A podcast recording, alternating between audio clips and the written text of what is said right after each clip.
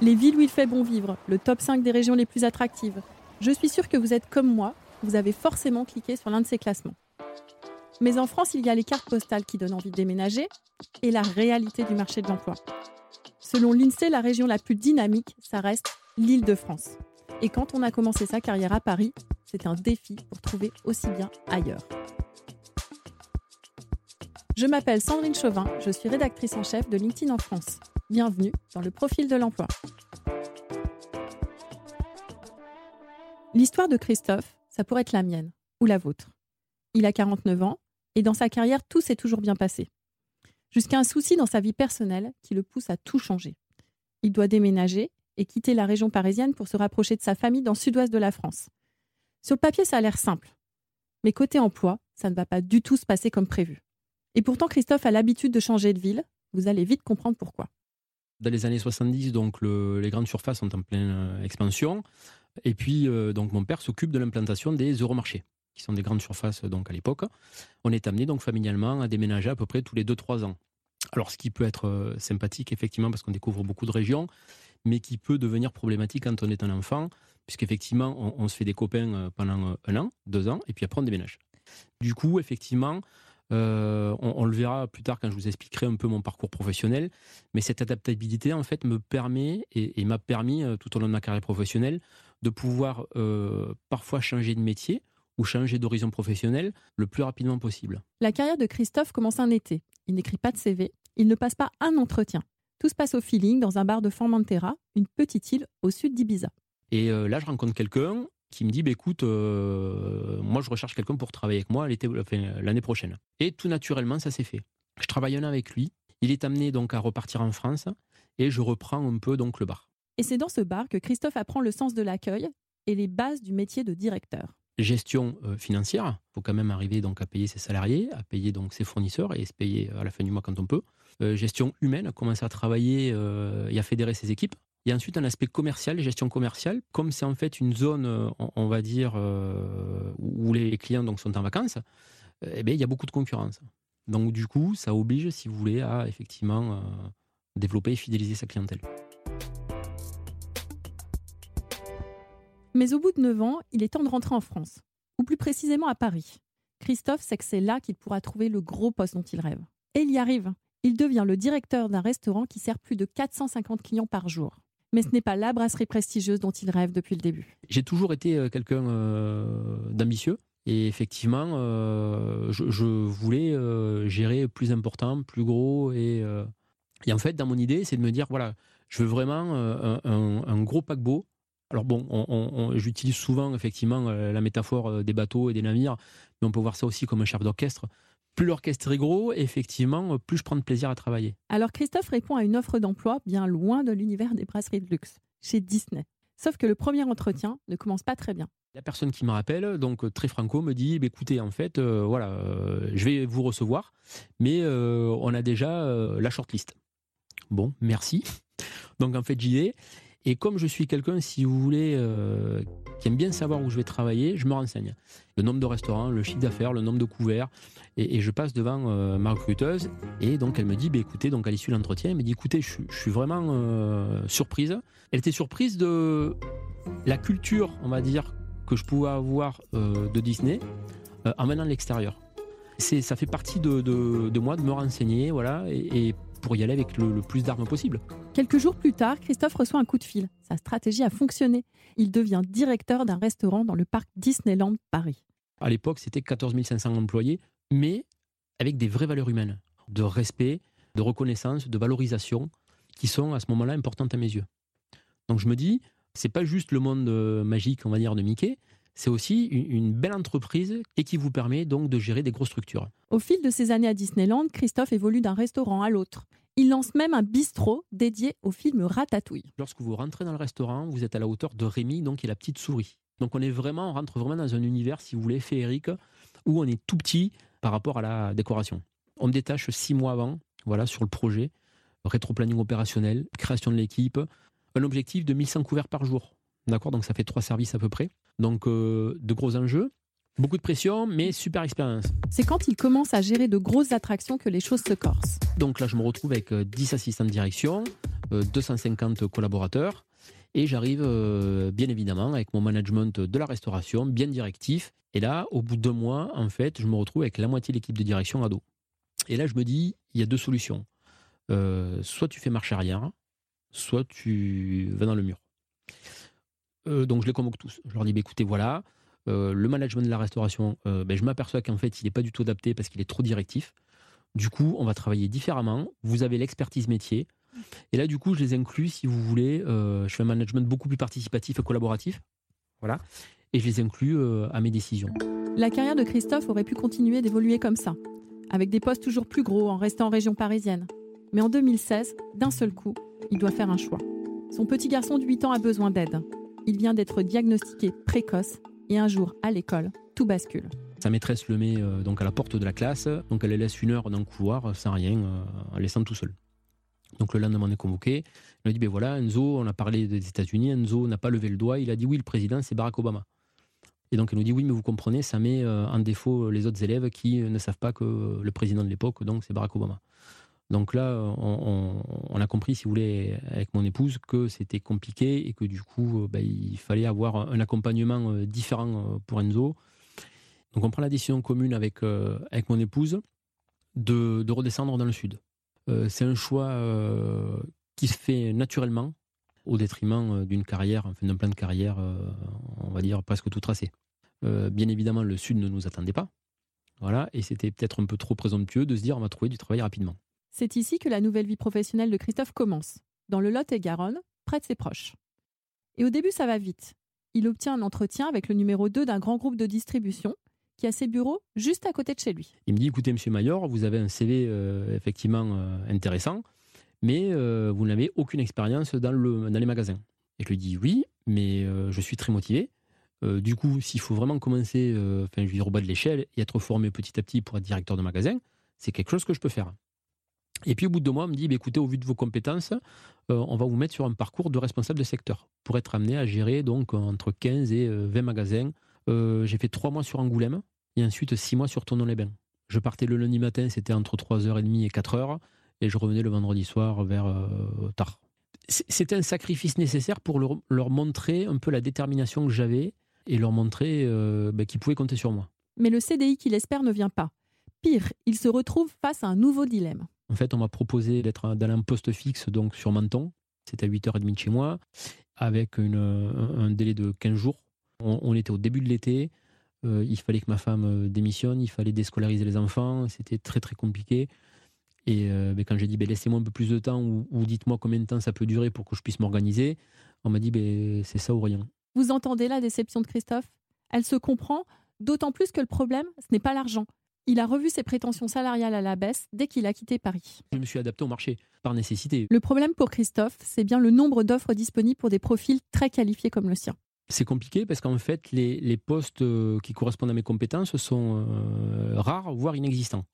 Le marché de l'emploi aujourd'hui, on va dire 60 euh, ou 70%, dans mon cas, se situe en région parisienne, effectivement. Voilà, Villeneuve-sur-Lot, c'est 15 000 habitants. Donc des postes de directeur de restaurant, il n'y en a pas quand je suis descendu euh, de, région parisienne, je savais que ça serait, euh, ça serait compliqué. Je ne pensais pas que ça serait aussi compliqué que ça. ça. génère, si vous voulez, de la frustration de par le manque de réponse. C'est-à-dire qu'en fait, vous postulez, euh, vous relancez, et en fait, il ne se passe rien. Aujourd'hui, je, recherche vraiment, si vous voulez, des postes qui, qui me plairaient et qui correspondent à mes compétences. Voilà parce que je pense que je pense, je, je, je sais que j'en ai encore sous le pied j'ai pas de soucis sur moi. Maintenant, il faut juste voilà, avoir la personne qui euh, vous donne votre chance. Comme parmi les secteurs qui intéressent Christophe, il y a la grande distribution, eh bien, j'ai eu l'idée de demander l'avis au numéro 1, Michel-Édouard Leclerc en personne. Michel-Édouard Leclerc a hérité d'une entreprise créée par ses parents, mais il a réussi à la développer en innovant et en misant sur la force des terroirs. Avec ses 700 magasins partout en France, il connaît très bien les réalités du marché de l'emploi en région. Et le message qu'il fait passer est très lucide, vous allez l'entendre. Christophe a déjà quitté Paris, mais pour trouver un emploi, il va encore devoir faire des choix. Bonjour Michel-Édouard Leclerc. Bonjour. Que conseillez-vous à Christophe? Est-ce qu'il doit renoncer et retourner à Paris? Bah, C'est vraiment une question que je me suis posée parce que hum, il a vraiment des ambitions très affirmées et d'ailleurs légitimes. Euh, il est compétent. On sent quelqu'un qui est très adaptable. Il est intelligent aussi. Il sait voir une situation avec une certaine distance. Euh, j'ai vu que Christophe était capable de se remettre en cause euh, dans son management, même s'il veut garder euh, la décision. Ça, on le sent bien. C'est comme quelqu'un qui, a un ego très créatif, mais, mais pas trop mesuré. Et donc, je ne sais pas si dans le cas d'espèce, il y a adéquation entre son ambition et le marché qu'on lui offre. à Villeneuve-sur-Lot ou dans la région, il y a des villes quand même comme Marmande, comme Agen, et plus loin aussi, euh, même à Toulouse euh, ou dans la zone jusqu'à Bordeaux, où il y a effectivement des grands restaurants, des restaurants euh, de chaîne, des franchises, où il pourrait trouver son compte. Mais ça suppose quand même qu'il se déplace. Et c'est vrai que comme il fait référence tout le temps à Disney, des établissements de cette dimension dans lesquels il se verrait bien sont plutôt dans, les, dans les métropoles, quoi, à Lyon, à Paris, et jusqu'où pour son petit Enzo, pour sa famille, et je comprends cette, euh, cela, il accepterait de repartir. C'est un vrai sujet. Est-ce qu'il doit revoir ses ambitions, changer de secteur ou de perspective? C'est quand même le discours d'un manager qu'on entend là. Et si l'emploi ne vient pas à lui, il y a une autre solution, c'est qu'il le crée, c'est qu'il crée lui-même son restaurant. Il peut le créer ex nihilo, ou il peut être associé. Euh, je le sens capable de ça. Au fond, euh, auprès d'une chambre de commerce, suivre une formation d'entrepreneuriat, transformer son ambition en projet, ce serait une manière pour lui, euh, comme ça, je le connais pas, hein, je ne veux pas faire le démago, mais je le sens euh, mûr, fort. Il a un discours d'entrepreneur, cet homme-là. Est-ce que la grande euh, distribution serait une option? Parce que j'imagine qu'il y a aussi des postes à responsabilité, et notamment dans les territoires la grande distribution, la distribution moderne, alimentaire ou non alimentaire, de, Leclerc à Leroy Merlin, passant par Intermarché, Lidl, euh, Carrefour, etc., offre beaucoup de postes d'évolution, depuis euh, des postes peu qualifiés jusqu'au middle management et même au top management dans les grands hyper. Mais euh, ça nécessite un apprentissage minimal dont je ne suis pas sûr que Christophe soit prêt à recommencer le parcours.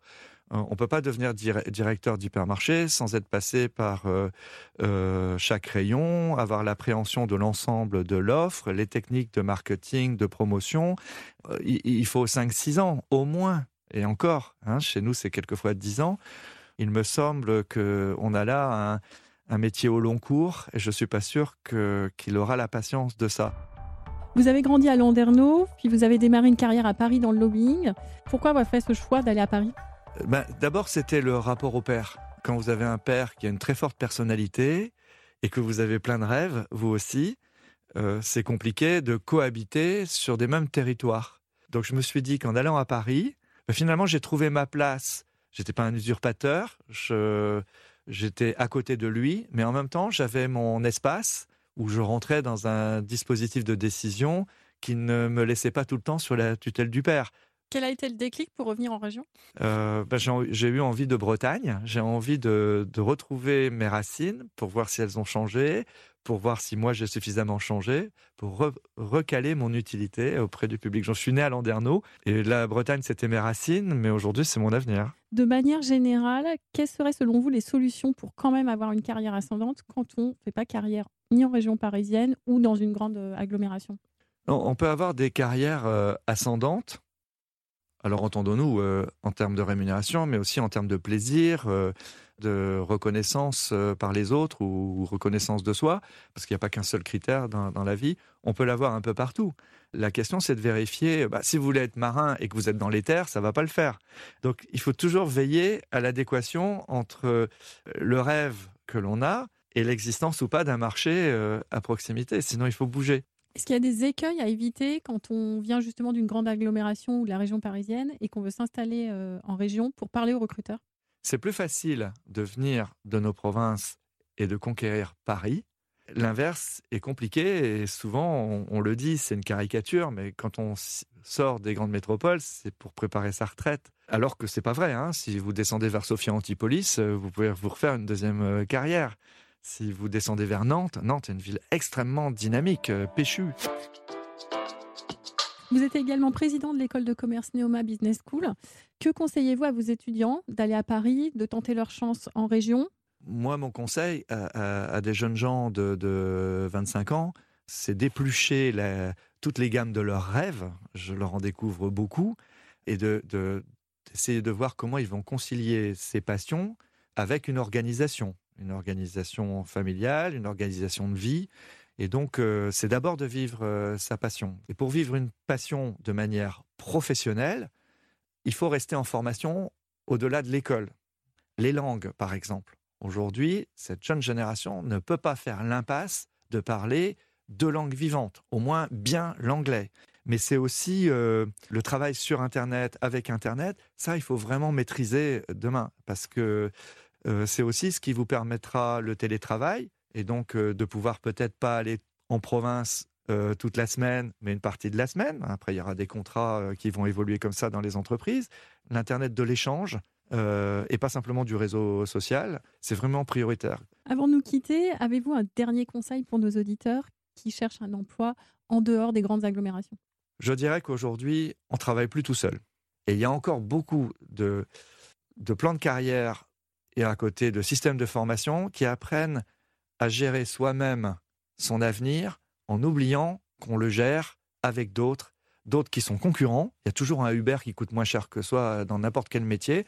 Et puis euh, travailler euh, avec d'autres. Ça, ça s'apprend euh, sur le terrain, mais c'est un travail psychologique sur soi. Parce que quand on a une ambition, on dit moi, moi, moi, et on ne veut pas partager, puis on se dit les autres, c'est des compétiteurs, un peu comme des concours d'école et tout ça. Dans la réalité, dans la vie, vous allez toujours travailler avec quelqu'un.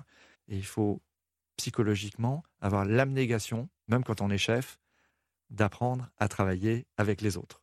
Ce qui compte, c'est pas d'avoir raison, c'est de réaliser le projet. J'aime beaucoup ce message très honnête, très franc de Michel-Édouard Leclerc pour Christophe. Il ne promet pas la lune, mais il ouvre de vraies portes pour la suite. Si vous aussi vous réfléchissez à déménager pour construire un nouveau projet professionnel loin de Paris, je vous propose de garder en tête ces trois conseils pour trouver un emploi qui soit vraiment à la hauteur de vos envies. Le premier, c'est de ne pas idéaliser ni votre job d'avant, ni votre job d'après. Et n'écartez pas trop vite les entreprises qui vous paraissent trop petites. Le deuxième, c'est d'aller voir sur place les chambres de commerce et d'industrie. On n'a pas forcément le réflexe, mais elles peuvent vous donner des informations, voire proposer des formations pour vous réorienter. Et le troisième, c'est de se préparer à faire du télétravail. Ça vous permettra d'inventer un autre emploi entièrement à distance, comme consultant par exemple. C'est aussi ça, la clé de votre mobilité.